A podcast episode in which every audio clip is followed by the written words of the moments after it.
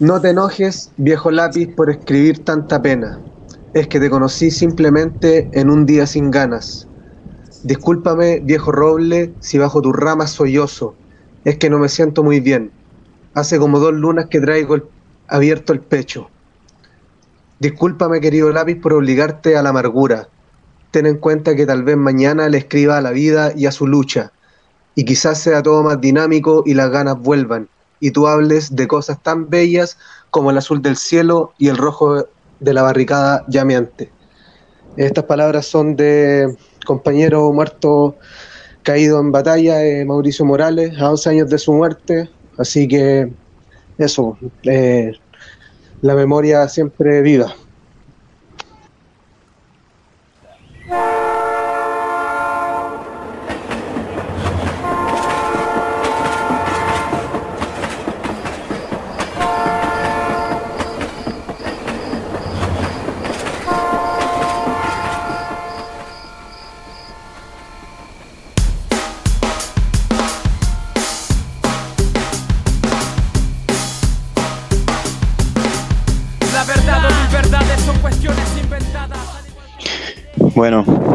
Esas palabras eh, comenzamos este tercer capítulo de Estación Subterránea, eh, con un, pequeño desfaz que tuvimos en el tiempo por algunas razones de fuerza mayor y hoy igual probando una nueva modalidad a distancia, estamos experimentando nuevas plataformas también, así que de a poco se va construyendo este proyecto.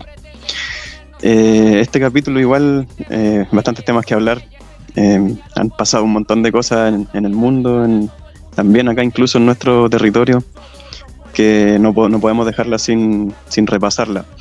Eh, esta vez nos vamos a, vamos a relacionar todo también con el tema del poder, que es algo que vamos a estar tratando más adelante también, eh, desde, desde, un aspecto más teórico y como siempre igual anclándolo a lo que está ocurriendo en casi todo el mundo hoy en día, así que podríamos derechamente partir eh, ¿Cómo están ustedes, chiquillos? Ah. ansioso, muy ansioso.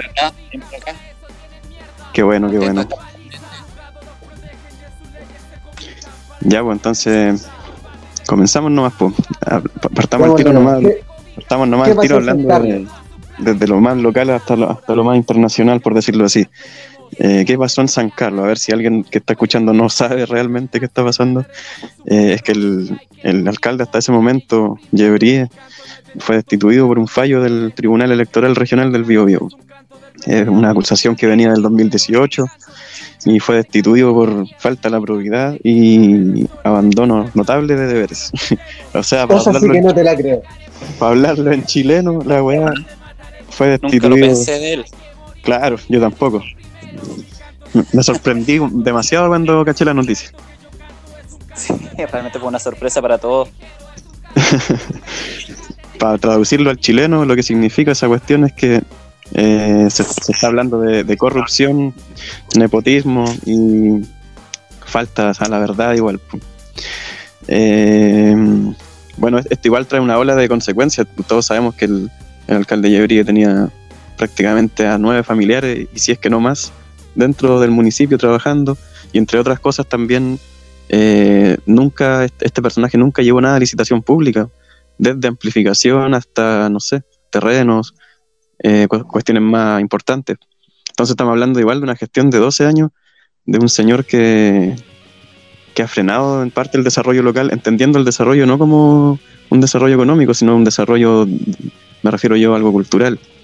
Lo ha frenado y ha convertido a San Carlos en una ciudad eh, para mí, sin identidad, fome, con mucho desempleo y con una alta población eh, de niños y adultos mayores, porque los jóvenes, la verdad es que casi todos se van, pues yo me he dado cuenta de eso en estos años y igual es algo preocupante, siento yo, para cualquier ciudad. No sé qué, lo dejo ahí a la mesa para que opinemos. Pues. Sí, mira, eh, la verdad es que este personaje, porque a, esta, a estas alturas ya se había convertido en todo un personaje, además de, de, lo que le pasó ahora, por la, la forma de, de, proceder que tenía él frente a, frente a los ciudadanos, especialmente frente a sus trabajadores. Se había hecho ya una fama de patrón de fondo. Claro. Eh, sabemos que son innumerables las demandas que tenía por maltrato laboral, eh, entre otras cosas. Eh, entonces ya estos 12 años, digamos que él ya estaba ya estaba un poco en la, caminando por la cuerda floja hacía rato. Y esto viene a confirmar y a, digamos, a, rematar un poco la, imagen que se tenía de él. la verdad es que a mí todo esto, todos estos cargos que se le imputan, ¿cierto? Que son, fueron 18, si no me equivoco, y de ellos 14 eh, eh, fueron en, su contra, digamos. Claro, fueron acogidos. claro, la crónica de una muerte acogida, esa es la palabra, la crónica de una muerte anunciada. Esto incluye, en cierto, haber favorecido familiares con contratos municipales, cuestión que se venía desde hace bastante tiempo ya em, eh, denunciando, pero la verdad es que, no, se, no se había concretado ninguna, ninguna de estas denuncias, digamos. Eh, también el, uso de recursos públicos para su convivencia, para su conveniencia, perdón. Sabemos que utilizaba maquinaria, cierto, eh, espacios para, para obtener uso fructuar, cierto, de, de ciertos sectores, de, etcétera. Eh, la adquisición de terrenos sin autorización del Consejo Municipal eh, y el acoso y el maltrato laboral. La verdad es que cuesta de repente uno analizando, reflexionando un poco, cuesta creer cómo una persona con esta característica en este tiempo, año 2020, cierto siglo XXI, pueda tener, pueda estar a cargo de un, de una, de un cargo, valga la redundancia, tan, tan importante como es una alcaldía. La verdad uno espera que a esta altura eh, los las autoridades, ¿cierto?, que, son elegidas, sean de otra manera. Sin embargo, acá parece que arrastramos tristemente esa, esa cultura un poco patronal que lamentablemente también es a veces bien vista. Así es. Eh, lo que es Ñuble, ¿cierto?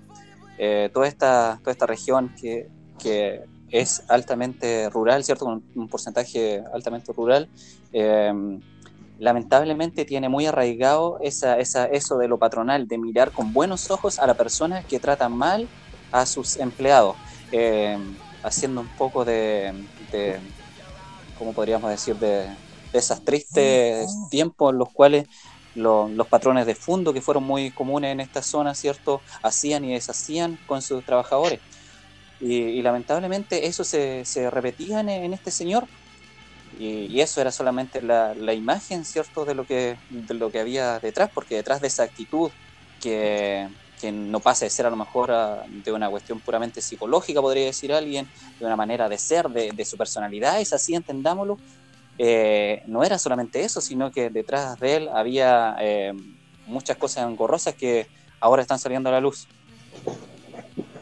Claro, o sea, igual eh, complementando un poco el punto, eh, creo que el fiel reflejo también de lo que de lo que este pueblo es, o sea, este pueblo es facho de por sí. Y cómo no iba a tener a un alcalde de las mismas características. Eh, el tema es que yo no sé, y, es una pregunta, ¿cierto? Que la, la, dejo ahí. Yo no sé cómo se aguantó tanto a un tipo, ¿cierto? Con las las características que tenía eh, tiranescas, ¿cierto? Que tenía patronales y, cómo se aguanta tanto, o sea, eh, puta, le cagó la vida a un montón de personas, le cagó la vida a un montón de personas y a mí la rabia que me da es que ahora el weón se va a ir así destituido, con una pata en la raja y como si nada, o sea...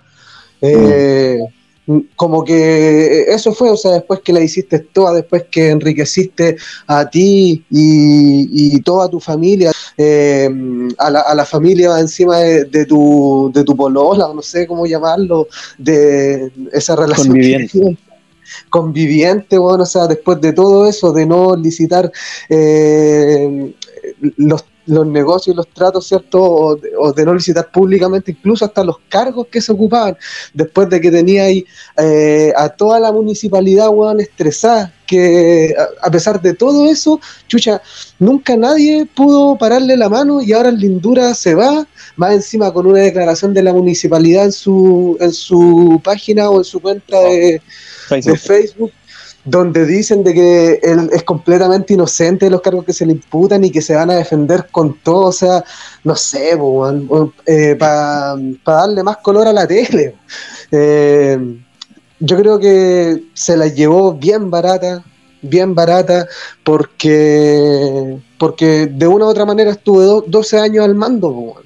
Insisto, lamentablemente creo que el reflejo también de lo que pasa en San Carlos, eh, que tolera, acepta y hasta ve con buenos ojos esas prácticas, que son una mierda, cabe destacar. claro, no sé, no sé si ustedes me, me corroboran o ustedes a lo mejor entienden un poco más, pero eh, esta sería una primera etapa, digamos, la de ser destituido, pero eventualmente, eventualmente esto pudiera, eh, eh, digamos, avanzar hacia otra etapa en la cual si se confirma, porque tengo entendido que él quiere apelar, pero si, se confirma cierto su destitución, pudiera llevarse a, una, a un nuevo escenario donde sí pueda ser condenado, que es lo que sería lo más lógico.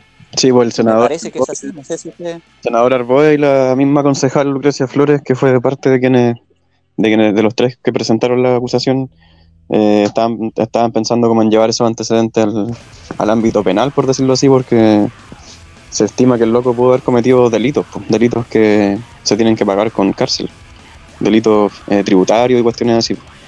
Hasta falsificación de documentos había. Claro, es una de las acusaciones de la falsificación de documentos. Pues.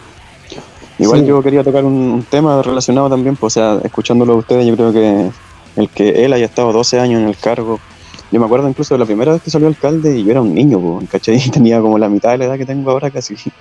Y igual es casi toda una época de, mandato, pues, entonces yo pienso que eh, esto se produce por la poca conciencia política no que hay en San Carlos, la falta de, agentes activos que, que, que pongan estos temas constantemente en en, palestra, por decirlo así, o al menos que lo intenten visibilizar de alguna forma, no sé. Tampoco te digo que en San Carlos sea la vanguardia política de, Chile, pero puta, por, último que se empiece por algo. Yo cuando era joven, adolescente, más joven que ahora en realidad, como que no había nada, pues, ¿cachai? O sea, siempre existió la, la J, qué sé yo, o ahora, ahora último las cuestiones de la UDI, de cabros jóvenes, pero yo nunca encontré como un, lugar así como de real organización política acá en San Carlos. Yo creo que eso igual le jugaba todo el rato a favor a, personajes como el Turco, a personajes como, como todos los concejales en realidad, pues si uno lo piensa, la gente del consejo es la misma que está hace años en, política en, San Carlos.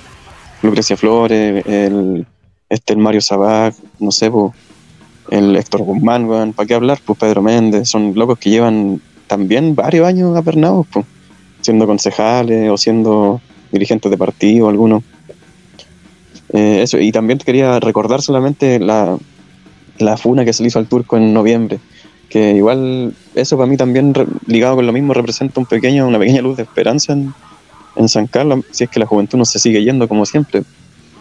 Eh, siento que esa fue una pequeña luz de esperanza, la cantidad de secundarios que estaban ese día, no sé, protestando directamente contra este weón quizás sin conocer todos los detalles técnicos de las acusaciones, pero sabiendo al menos de que el loco era corrupto. Y lo, lo es, pues, confirmado por este fallo. Sí, pues, respecto a eso, dale nomás, dale nomás, compa. No, iba a decir, iba a hacer esa observación justamente que, que pareciera que de una u otra manera sus días estaban contados porque las nuevas generaciones ya venían o vienen con otra mentalidad pues, y ya están, tienen más capacidad, digamos, para ir reconociendo cuando una persona no, debe estar ahí cuando no corresponde. Sí, yo en ese sentido, no sé, me cuesta un poco fiarme de, la gente y pensar de que, de que ahora con el paso del tiempo va a cambiar la cosa. Porque, y, y de repente enlazándolo también con lo que está pasando ahora a nivel mundial, lo que está o sea, lógicamente eh, tocar el punto de Estados Unidos, ¿cierto? Minneapolis y lo que pasó con, con Floyd, ¿cierto? Asesinado, asesinado a manos de, la fuerza policial, pero... A, viste paciencia de todo el mundo.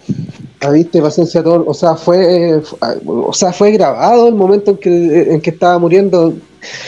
Puta, pero ah, independiente de eso, mi, punto, y es que lógicamente después vamos a profundizar también en lo que estaba, en lo que está pasando eso, de lo local hacia afuera, pero trayéndolo un poco a lo local, a mí, a mi parecer, eh, hay una cierta, mm, ¿cómo decir la palabra? No sé, moda que yo me acuerdo que en San Carlos, eh, para el estallido, puta, al principio las calles estaban llenas, pues, y era como una competencia que se sacaba una selfie eh, con, un pañuelo en la cara, y, vamos metiéndole mambo a la weá, ¿cachai? Y casi que era una fiesta, pues.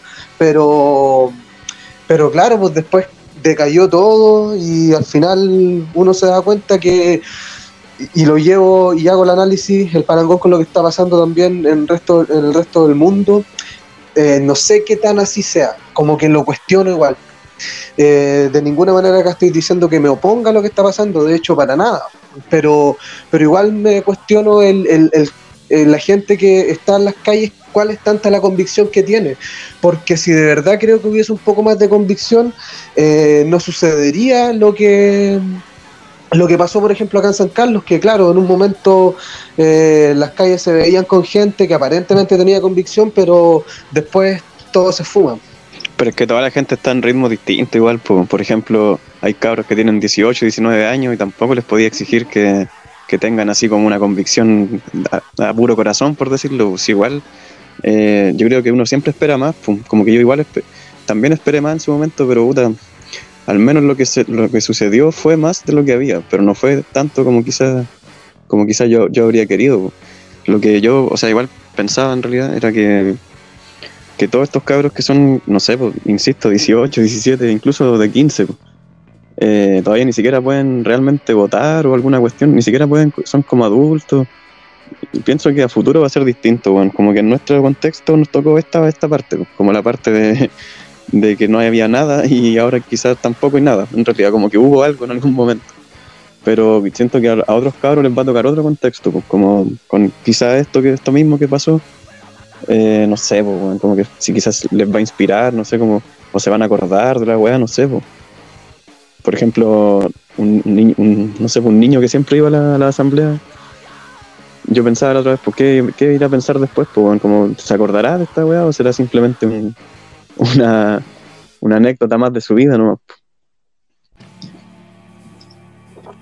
Sí, eh, mira, en relación a eso, y bueno, para ir terminando también un poco este primer espacio, eh, la verdad es que igual le daba una vuelta el otro día a eso, que, fue lo que, pasó acá en San Carlos, eh, que entre paréntesis también hubo mucha, eh, mucha denuncia hacia el, hacia el turco pero eh, eh, cómo el, estallido social se, vivió acá en San Carlos, yo creo que se, podría metafóricamente relacionar eh, con la frase que dice Sanka despertó, pero ese despertó hay que entenderlo como lo dice la palabra, un simple despertar. Cuando uno se despierta, se despierta lento, ven, ven mal, tiene que lavarse los ojos, anda caminando medio pavo los primeros minutos.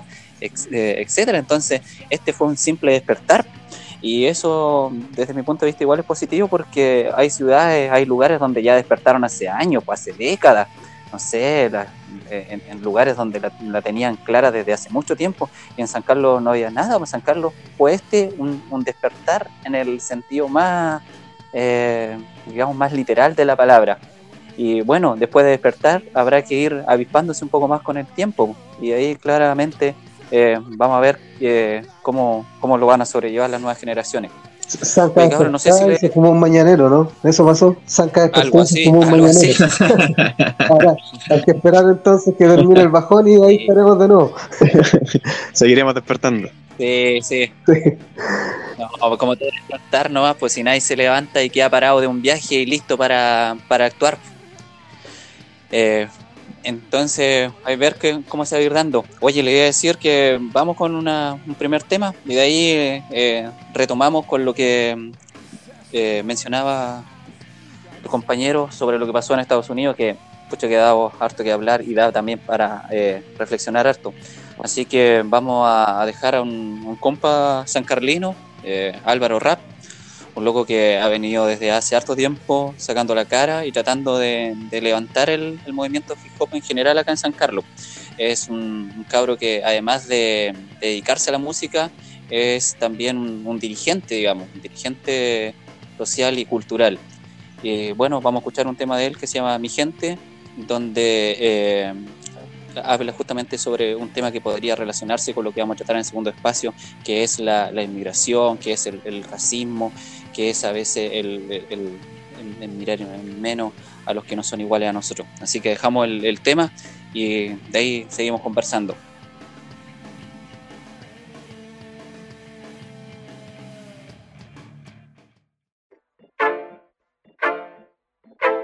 Ajá.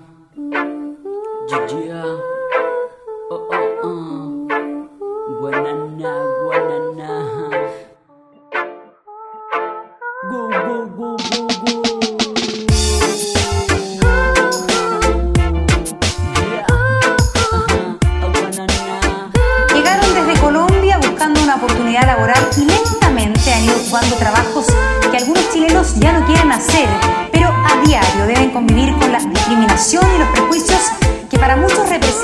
País.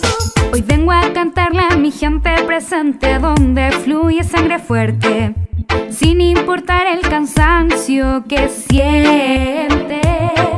Yo vengo de una tierra triunfadora, donde la mujer bonita es la que lucha, donde el hombre pone brazo firme que no falte la familia. Y es que cometemos un mal a no admirar a la gente que puede lograr cada día madrugar contra el cansancio y el sueño, luchar a las 6 de la mañana, despertar para ello es quizás siempre es normal, teniendo como objetivo principal darnos una oportunidad para tener una vida de calidad, estudiar y quizás ser un profesional. Y que importa la harina de la masa, sea negra y blanca, igual el pan se amasa. Somos todos de este planeta, es nuestra casa. Gracias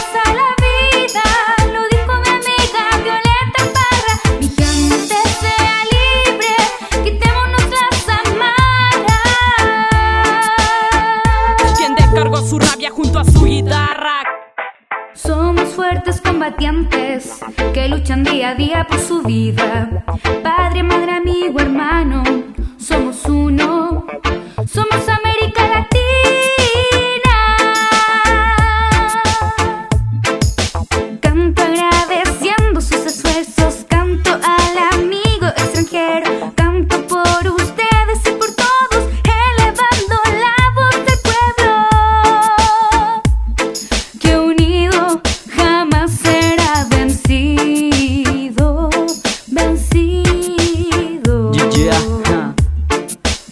será vencido. mira. Nos encontramos aquí, todos reunidos en pie de guerra porque nos quiere ver derrotado. Que suene fuerte, palpitando en tus oídos. No dejaremos el esfuerzo jamás de lado. Yeah. Somos fuertes como combatientes que luchan día a día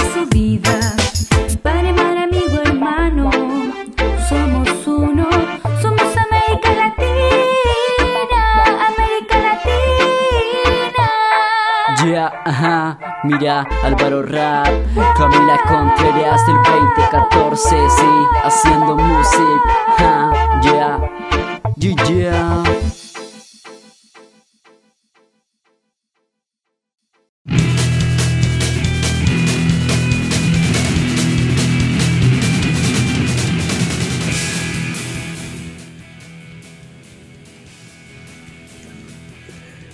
Ya nomás, estamos de vuelta otra vez con este segundo espacio de este tercer capítulo de Estación Subterránea. Estábamos escuchando recién a Álvaro Rap, como ya lo mencionó nuestro compañero. Vamos a continuar haciendo un repaso por lo que ha pasado, porque puta que han pasado cosas. Sinceramente, deberíamos, o sea, podríamos haber hablado todo un programa casi.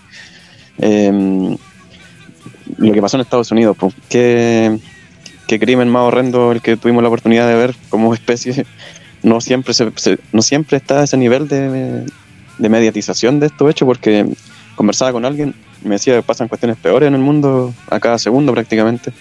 Y claro, solamente que esta cuestión por ser, por haber sido tan públicamente hecho, eh, la verdad es que pareciera que prendió la chispa de varias partes del mundo, no solo de Estados Unidos, estaba viendo Francia, eh, potentes protestas en Francia, Grecia también. Eh, Alemania, Alemania Nueva Zelanda, Holanda, Puerto Rico, Ecuador.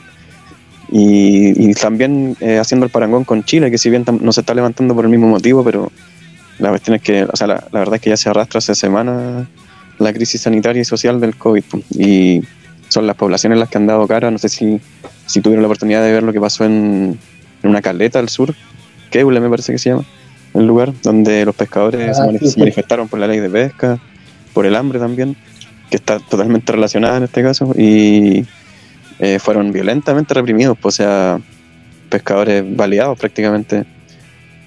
No sé, pues, si quieren así, alguna opinión sobre lo que está pasando a nivel mundial, ¿qué creen que va a pasar realmente con todo esto? ¿Será igual como que uno se, uno se ilusiona y no va a pasar nada? Sí, sí, no sé. Em, yo, un poco complementando con la opinión que manifestaba antes, veo que que sin duda hay varios, en varias partes del mundo se está se están levantando protestas. Eh, especialmente, por ejemplo, lo que pasó en Estados Unidos las primeras noches en Minneapolis, que se pidieron tres, eh, tres casas de Utah, es decir, centros policiales totalmente quemados.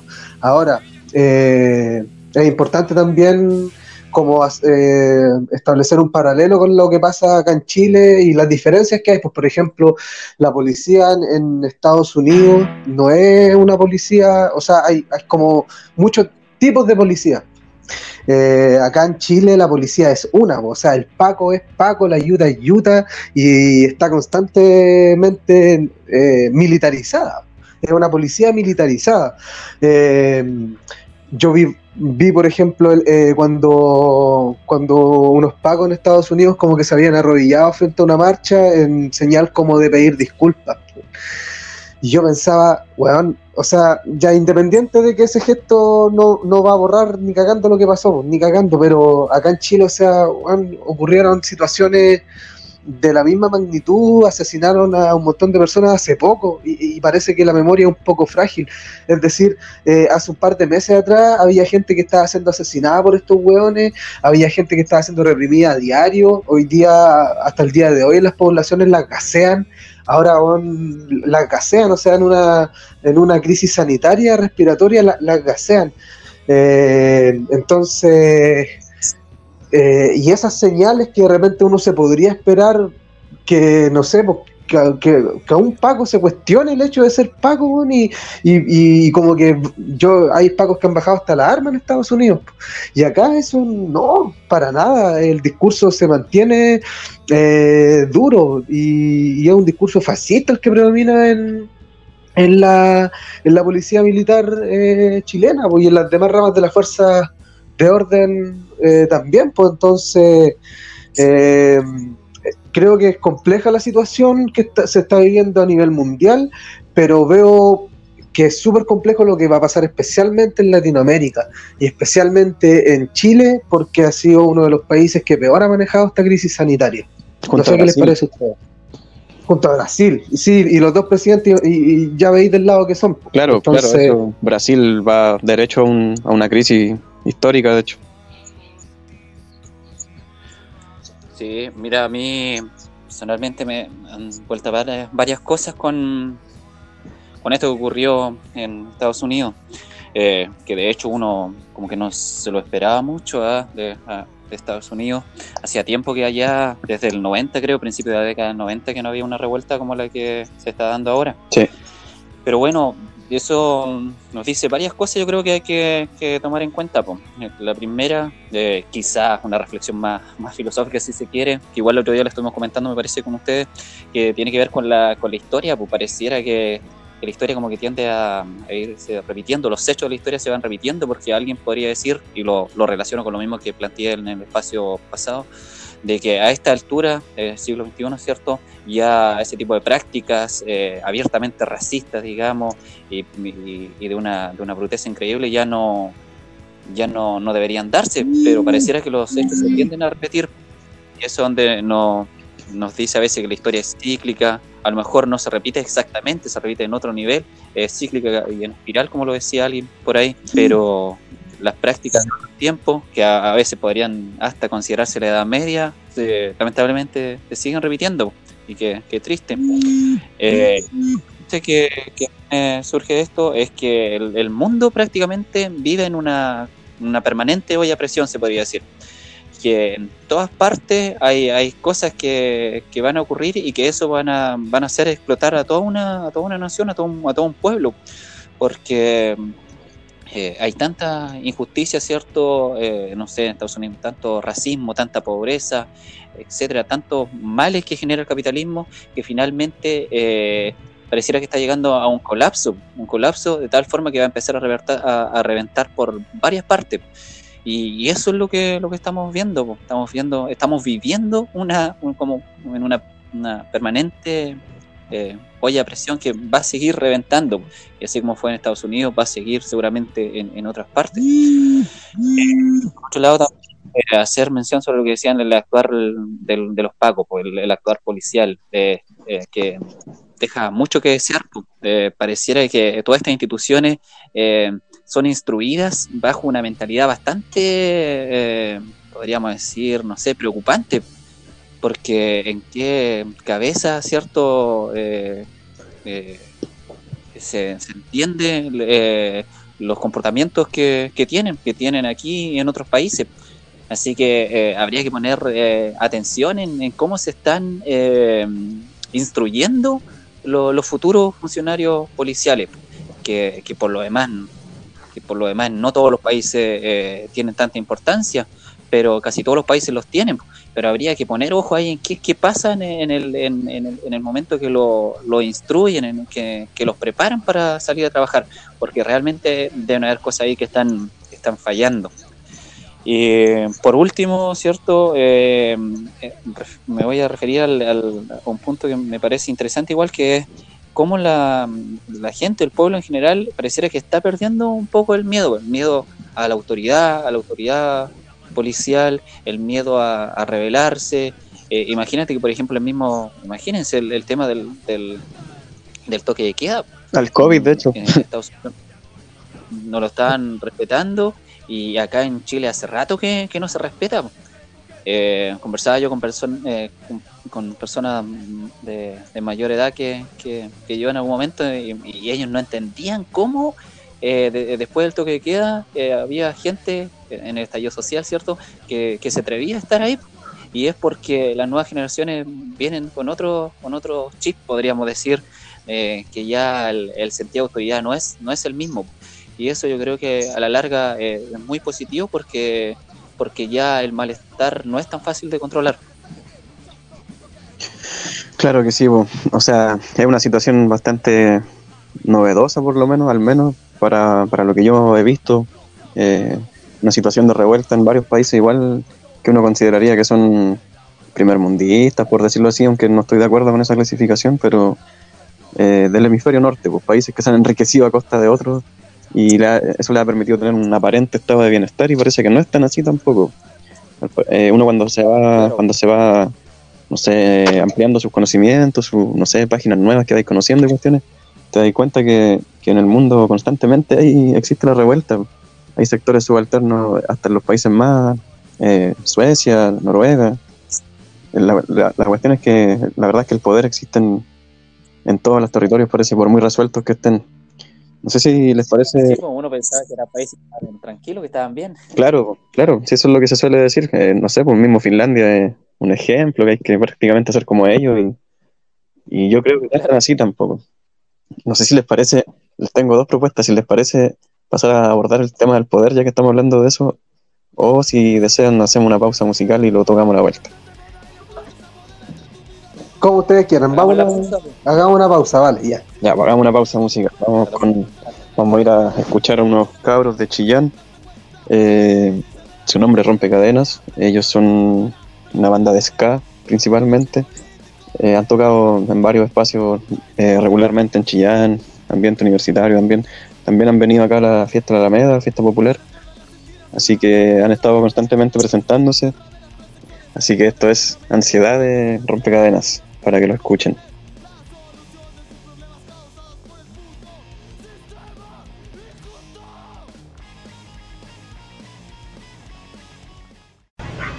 Siguiente tema, la ansiedad.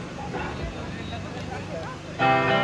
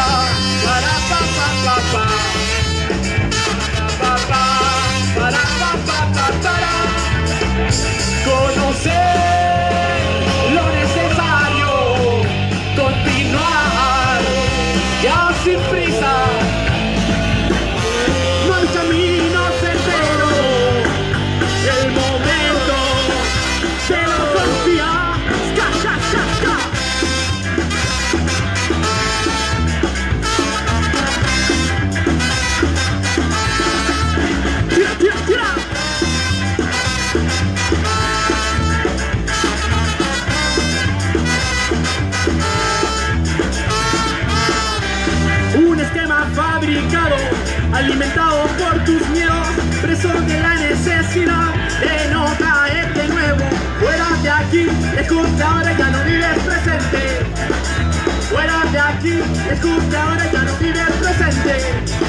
Ya no vives presente, ya no vives presente, ya no vives presente. Y el tiempo agobia, conocer lo necesario, continuar, ya sin prisa.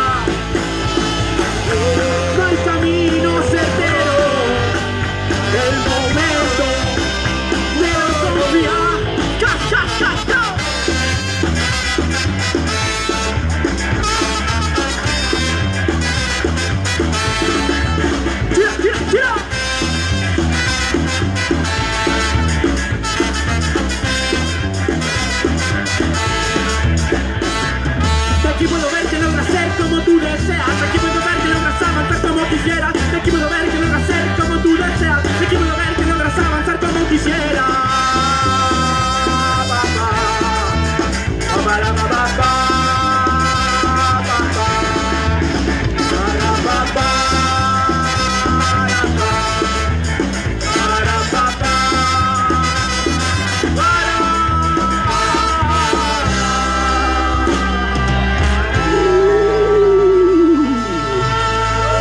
Muchas gracias.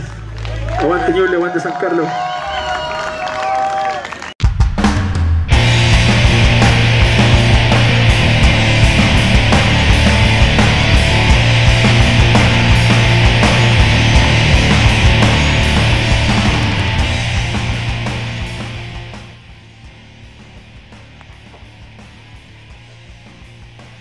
Bueno, chiquillos y chiquillas, hemos vuelto de nuestra segunda eh, pausa musical. Eh, escuchamos Ansiedad de Rompecadenas. Bueno, y eh, la verdad es que voy a abordar un tema, lo voy a poner en la mesa para su discusión, ¿cierto? Y que tiene que ver, como ya lo hemos dicho, con el poder. Y la verdad es que el poder es algo que está siempre presente, está en todos lados. Es, una, es una relación eh, que está entre nosotros y todo lo que nos rodea. Y la verdad es que no existe como una definición o ha costado a, través de todos estos años darle una definición en la cual eh, sea precisa y objetiva. Eh, yo esta vez voy a hablar de- del poder respecto a, dos perspectivas. Una, cierto, la primera tiene que ver con el, poder que está ligado al Estado y a la dominación, ¿ya? El poder coercitivo, el poder autoritario, el poder eh, vertical, y después voy a, señalar, cierto, eh, otra acepción que tiene el, poder y, y que tiene que ver con el poder hacer, ¿ya?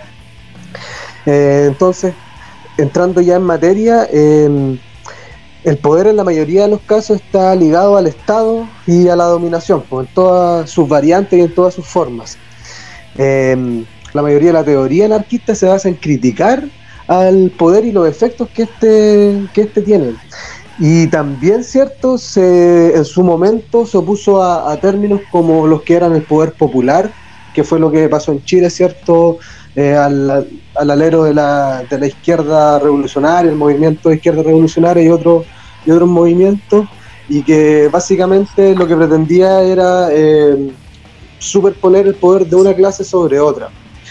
Eh, y a pesar de, de- de que desde la teoría anarquista se, se ha hecho crítica de eso, eh, en ningún caso se, se de- desconoce la lucha de clases que, que, que es planteada por el marxismo, pero que sin duda es, algo que, que existe y que es material. Sin embargo, desde, desde esa perspectiva anarquista se ha, teori- se ha teorizado y, y se sostiene que cuando exista una simetría, ¿cierto? Y reciprocidad en las relaciones sociales, es decir, en cómo nos relacionamos entre individuos, eh, es porque esas relaciones de poder, esas relaciones de dominación, esas relaciones de imposición de unos sobre otros, dejaría de existir cuando exista simetría y reciprocidad. Eh, y eh, esto tiene que ver también con eh, la dominación que nosotros estamos, que experimentamos desde todos los ámbitos, pues, es decir, no tan solo lo que hace el Estado a través del monopolio de la fuerza, ¿cierto? A través del cumplimiento de las leyes, eh, no tan solo desde esa perspectiva, sino que también hay, un, hay una dominación que es cultural, hay una dominación que es económica y, en, realidad en todos los ámbitos de, nuestra existencia se ve presente estas relaciones de poder, en la cual nosotros estamos subyugados a ellas. Eh, y ahora respecto al, poder hacer, que es una noción básicamente en la, en la cual individuos, grupos de individuos o clases sociales, ¿cierto? Eh, poseen la capacidad de realizar cosas. Y eh, aquí hay que, quiero destacar de que finalmente la sociedad se compone de distintas fuerzas y que estas fuerzas a la vez buscan una transformación social. Eh, entonces, la, idea de, poder sobreponerse a ese poder hegemónico y a ese poder coercitivo que está sobre nosotros radica en el poder hacer. Y a esto voy en, la cualidad que tenemos nosotros y nosotras de desde, una manera horizontal, prepararnos, ¿cierto?, moralmente y materialmente para hacerle frente a ese enemigo, a ese enemigo que está sobre nosotros, a ese enemigo que está eh, mandatando nuestra existencia, ¿cierto? Y que a veces cuesta un poco pillarlos por lo que mencionaba anteriormente. Ya el capitalismo eh, no es tan solo un, un modelo de acumulación, el capitalismo está presente en todas las relaciones sociales, a todas las relaciones que nosotros tenemos con nuestro entorno. Eh, y, respecto a, eso, quiero eh, terminar con una, cita de Rico Malatesta, eh, y que él dice lo siguiente, debemos trabajar para despertar en los oprimidos el vivo deseo de una transformación social radical. Uniéndonos, tenemos la fuerza necesaria para derrocar las fuerzas del enemigo. Para eso necesitamos prepararnos moralmente y materialmente para doblegar el poder que está sobre nosotros y organizar la nueva sociedad. Eh, eso, cabros, me gustaría escucharlos ahora. Buena, buena. Eh, yo estaba pensando igual eh, sobre el poder, estaba como tratando de, definirlo con mis propias palabras, la verdad. Y pienso que el poder es como la, la facultad de un, de un ente humano en este caso de afectar o influir en un ente ajeno, pero no en el sentido de la convivencia, porque uno irremediablemente se está afectando constantemente al convivir, sino que es como una, una afectación eh, física y psicológica, pero con tintes de, o sea, con potencial de, bondad, pero como se ha visto a través de la historia, eh, malvadamente, pues como una afectación dañina, en realidad. Y esta afectación como que vendría por alguna característica de este ser con poder, pues, que puede ser la clase, la raza, el sexo, pero es como una característica interna de este ser. O, o no sé, pues por ser el propietario del, del medio de producción, por ejemplo, el jefe, hay varias categorías. Pues. También estaba como recordando lo que alguna vez se me enseñó en alguna clase de, de mi carrera, eh, que el poder puede ser visto como un objeto y como un fluido. Eh, históricamente se, ha visto, se había visto como un objeto porque se consideraba que el poder era, era algo material, pues algo que yo tenía que conquistar eh, completamente de la forma material, ¿cachai? Como a través de una guerra, por ejemplo, a través de una guerra civil, de un golpe de Estado. Y bueno, todavía en realidad se hace así, pero, pero también se introdujo una noción que complementa a la, no es como que sean distintas, no es que estén en contra las dos visiones, sino que se complementan. Porque claramente que el poder es material, pues el poder es como está encarnado en el cuerpo, lo que se llama vivo poder también, que es como otro concepto. Y eh, esta nueva noción que se, que se incluye es la del poder como un fluido, una cuestión que se ejerce más que se toma o se deja. Más que yo tomar el poder o hacerme con el poder, yo ejerzo el poder. Y no se podría entender ninguna de las dos sin la otra porque la vida cotidiana, la vida de la política cotidiana en realidad eh, se basa completamente en el poder como fluido. Y la vida política institucional es mucho más ligada al poder como un objeto, como algo material.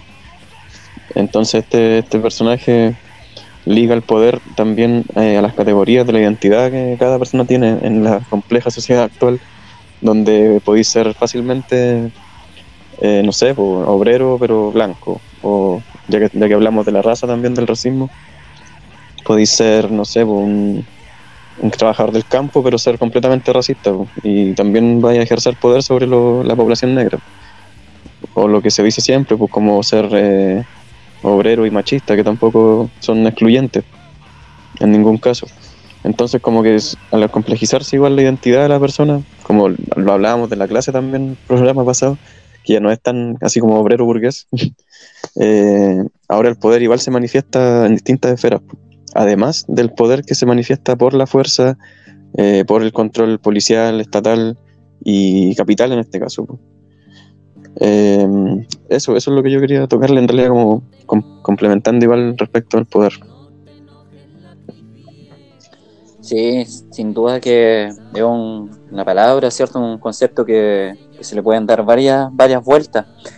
Y no necesariamente, digamos, es un concepto negativo si pensamos en el, en el ser humano. Eh, va a depender un poco, diría yo, del, del apellido que, lleve este poder. Porque no sé, pues si tomamos el tema de los poderes fácticos, el poder económico, ¿cierto? El, poder político en general. La verdad es que, eh, entendido de ese modo, el poder eh, toma una connotación más cercana a la opresión, más que, más que a, la, a, la, liberación o a la naturaleza del, ser humano.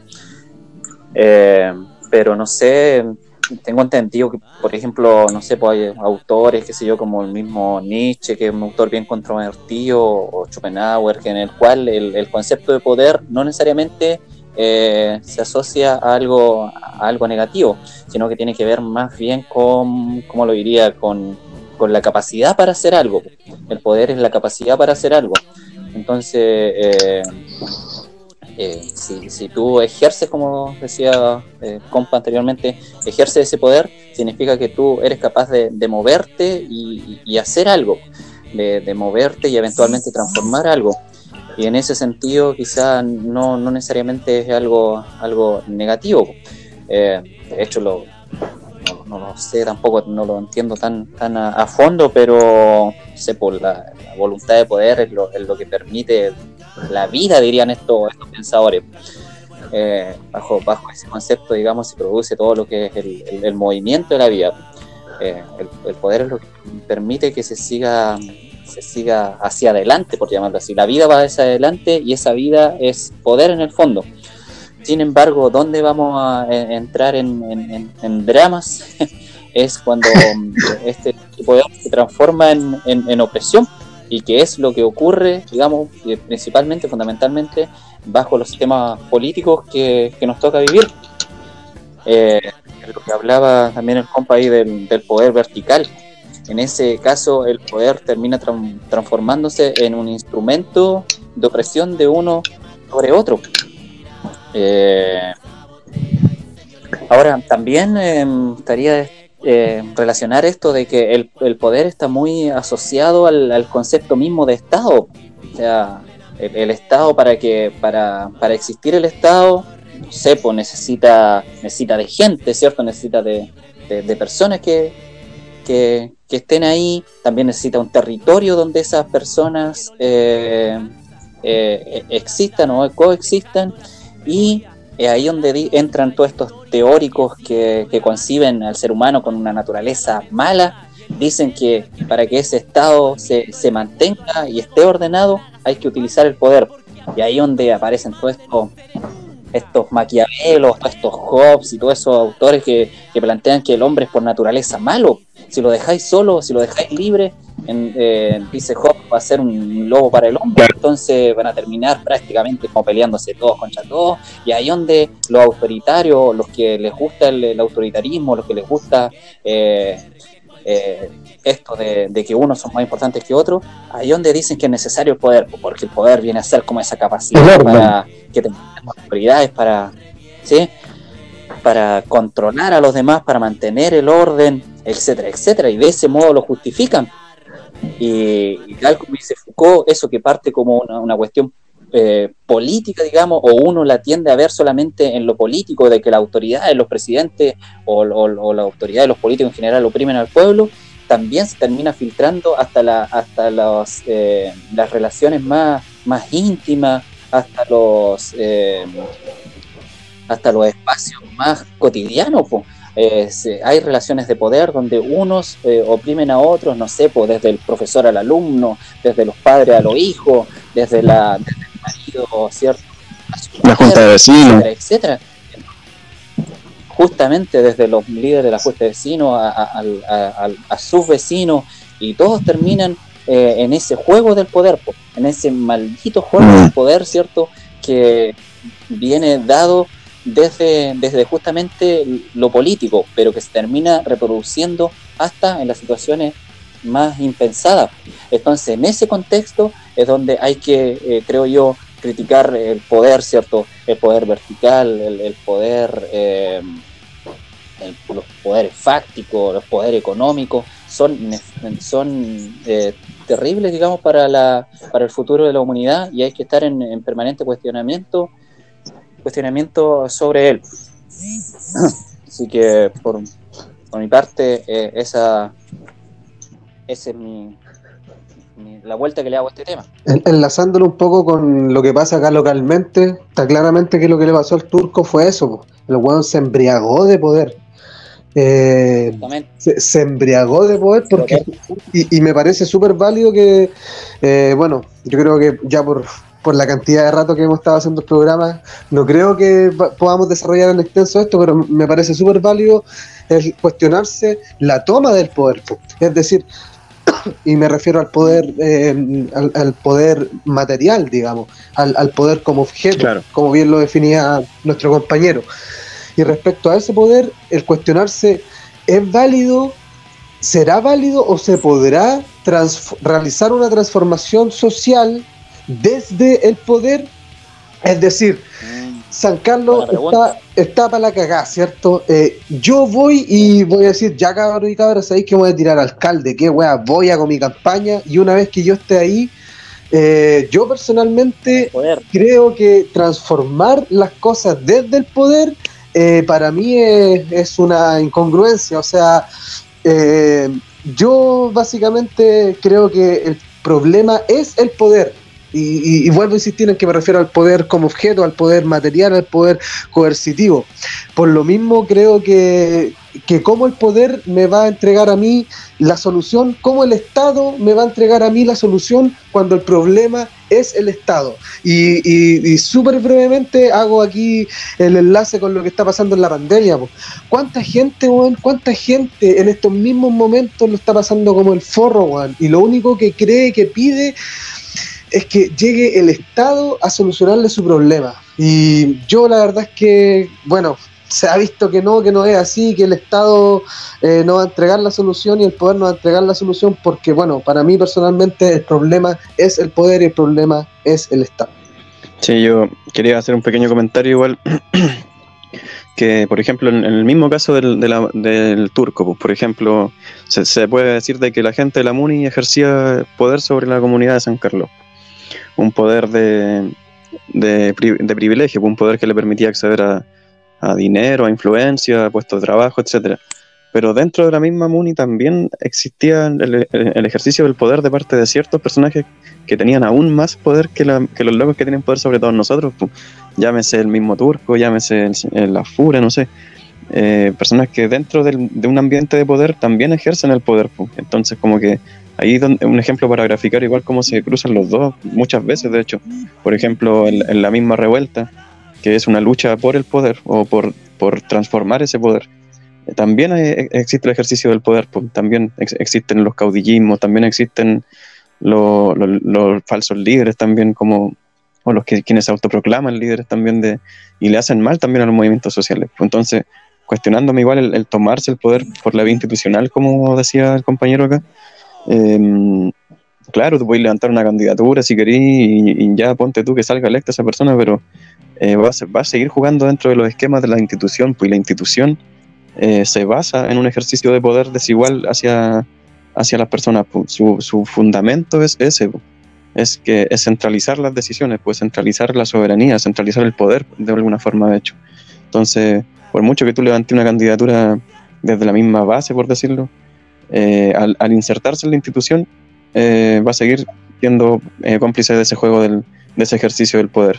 Tendría que ser una candidatura que, sinceramente, traiga un- una mirada revolucionaria sobre la gestión municipal, que pudiera al menos abrir, abrir una ventana para ir sacándole poder a, ese- a esa institución para que se diga que realmente transformó un poco ese ejercicio del poder. Plantearse la toma del poder, ya sea la toma del poder, no sé, de la presidencia, qué sé yo, de la, de la alcaldía, igual hay que, que darle una vuelta, pues será una buena opción. Eh, lo más probable es que no, pues, lo más probable es que, que, el- que esas instituciones ya están contaminadas de poder. Entonces el que llega ahí viene a, a ocupar un puesto nomás, pero ya la estructura está dada desde antes. Entonces es muy difícil que desde esa, desde esa eh, posición, digamos, pueda generar eh, cambios estructurales. Al menos que, y lo dudo, digamos, y también habría que, que pensarlo, no sé si es posible, al menos que, como dice el compa, viniera una, un grupo de, de base, qué sé yo, y a lo mejor planteara llegar ahí, pero con la, con la intención de eliminar el poder, lo cual me parece hasta contradictorio. Es súper. En la práctica. No, cla- claramente quien llegue va, va- solamente va a abrir pequeñas puertas, no nunca va, tampoco va a eliminar la cuestión. Claro, Y- claro. Y eso, Así disculpe, y eso es lo mismo que eso es lo mismo que pasa con el electoralismo. Eh, de repente no, eh, dicen, nos dicen que votando es la única manera en la cual esto se puede cambiar. Y con eso que hacen, nos no, nos achican la cancha, pues, nos, dicen, eh, ok, eh, pueden, podemos hacer esto, pero si la constitución lo permite. Eh, podemos hacer esto, pero tiene que hacerse partido, tiene que inscribir su partido político, su candidatura, tiene que, etcétera, etcétera, etcétera. Y en ese intertanto, todo lo que tú pensaste que podías hacer, eh, te das cuenta de que no, ¿cachai? Por lo mismo, estos hueones le tienen tanto miedo a la autonomía, a que uno por afuera eh, esté, digamos, conspirando contra su poder, porque eh, desde la institucionalidad, ¿cierto? El poder se, se hace perpetuo, se mantiene ahí, es como un, sigue dando vueltas, es una tuerca que está ahí funcionando. Por lo mismo, todo lo que no esté en su, en su marco legal, en su institución, es peligroso para ellos. Igual yo, un pequeño comentario y cierro, la, de verdad, porque siento que, o sea, yo creo que igual no votar también es irresponsable, sí. po. ¿Por qué? Porque pienso que la revolución social no se va a hacer de un día para otro, no se va a hacer mañana, por ejemplo. Y mientras sucede, yo no quiero estar siendo eh, dominado por un Estado facho más encima, pues como si el Estado de por sí ya es una, un, sistema de control, no quiero que más encima sea facho y, y que las condiciones materiales se vean afectadas por ese gobierno facho. Por ejemplo, es distinto, o no sé si es tan distinto en realidad, pero las condiciones materiales pueden ser distintas en un gobierno de extrema derecha que en un gobierno más progre, entre comillas, progre. Y no sé, pues mientras se hace ese trabajo del programa anarquista, por decirlo así, que ni, siquiera existe en realidad, pero como el, el programa para conseguir la, la autonomía completa o local, mientras tanto yo no, no quiero estar en un, en un gobierno que sea fascista, que le quite beneficios laborales a nuestros trabajadores, por ejemplo, o que le quite beneficios de salud a, la gente que nos rodea. pues, O sea, yo pienso que tampoco me puedo hacer el desentendido y no ir a votar si, si la gente no va a pescar esa cuestión. Y, y va, va van a salir electos hueones como el Turco, hueones como el Piñera, hueones como otros locos que salen electos más de una vez. Aquí en Ñuble tenía ejemplos para regodearte con alcaldes, pues Zarzar lleva tres periodos igual. Y así, pues. Y también está siendo investigado por la weá de la iluminaria del LED, el Weton Cersar, pues, weón. Sí, pues. Ya, perdón, el flaco, el flaco Zarzar, ya se, no Ya. sé, weón, ¿qué? Oye, yo creo que igual eh, lo último que estábamos hablando daba otro programa entero, hermano, que, que está. Así es. Pero qué bueno, pero qué Sí, bueno ah. que el cuestionamiento salga desde nosotros, pues, y que, y que seamos capaces de discrepar igual en esos asuntos y, y dar las perspectivas que cada uno tiene respecto a eso. Claro. Justamente. Eh, Palabra al cierre. eh, Sí, sí, creo que, que es el momento, ha llegado Llegó el momento. Es un programa bien, bien especial, un programa que hemos estado utilizando una nueva, un nuevo modo de hacerlo, ¿cierto? Así que eh, vamos a ver cómo sale esto. Eh, los temas, los temas fueron los, los, que estuvieron ocurriendo durante la semana y los fuimos asociando con, con el poder, que sin duda es un tema que, eh, que es transversal a lo que estuvimos hablando. Así que bacán pues cabros, estaríamos, estaríamos ya por esta semana, eh, hacer por mi parte un llamado al- a, a los que nos han estado escuchando los, en los últimos programas, a que nos sigan y que pasen el dato a los demás y así podamos seguir eh, afirmándonos. Así que por mi parte sería hasta la próxima. No Intentaremos estar en Spotify, ¿o no, compañeros? Esa es la idea. Intentaremos estar en Spotify. O, o muy capitalista para- Spotify. También, pues de hecho. Esas son las Yo, antes de contradicciones que- de, nue- de nuestra existencia. Estamos llenos de contradicciones constantemente. hermano, estamos a cada rato. Eh, yo antes de que el compa cierre con el último tema ya para finalizar también puedo agradecer la instancia nomás. Eh, que, que bueno también que se haya podido lograr hacer esto porque no queríamos que se frenara tanto tampoco el proyecto, así que igual ojalá seguir dándole continuidad. pues. Y lo mismo que el compa, pues que nos puedan seguir, que puedan eh, mandar su aporte, que no tengan ningún temor en hacerlo, así que eh, nada, pues eh, hasta la próxima no será. Hasta la próxima, nos vemos. Cerramos ahora con un temita de una banda póstuma, una banda extinta. Los cabros y bueno, y aquí también tocaba una, una cabra, ¿cierto? Tocaba guitarra, ellos son complicación autista. Eh, y el tema se llama He visto a Dios. Es una cámara de vigilancia.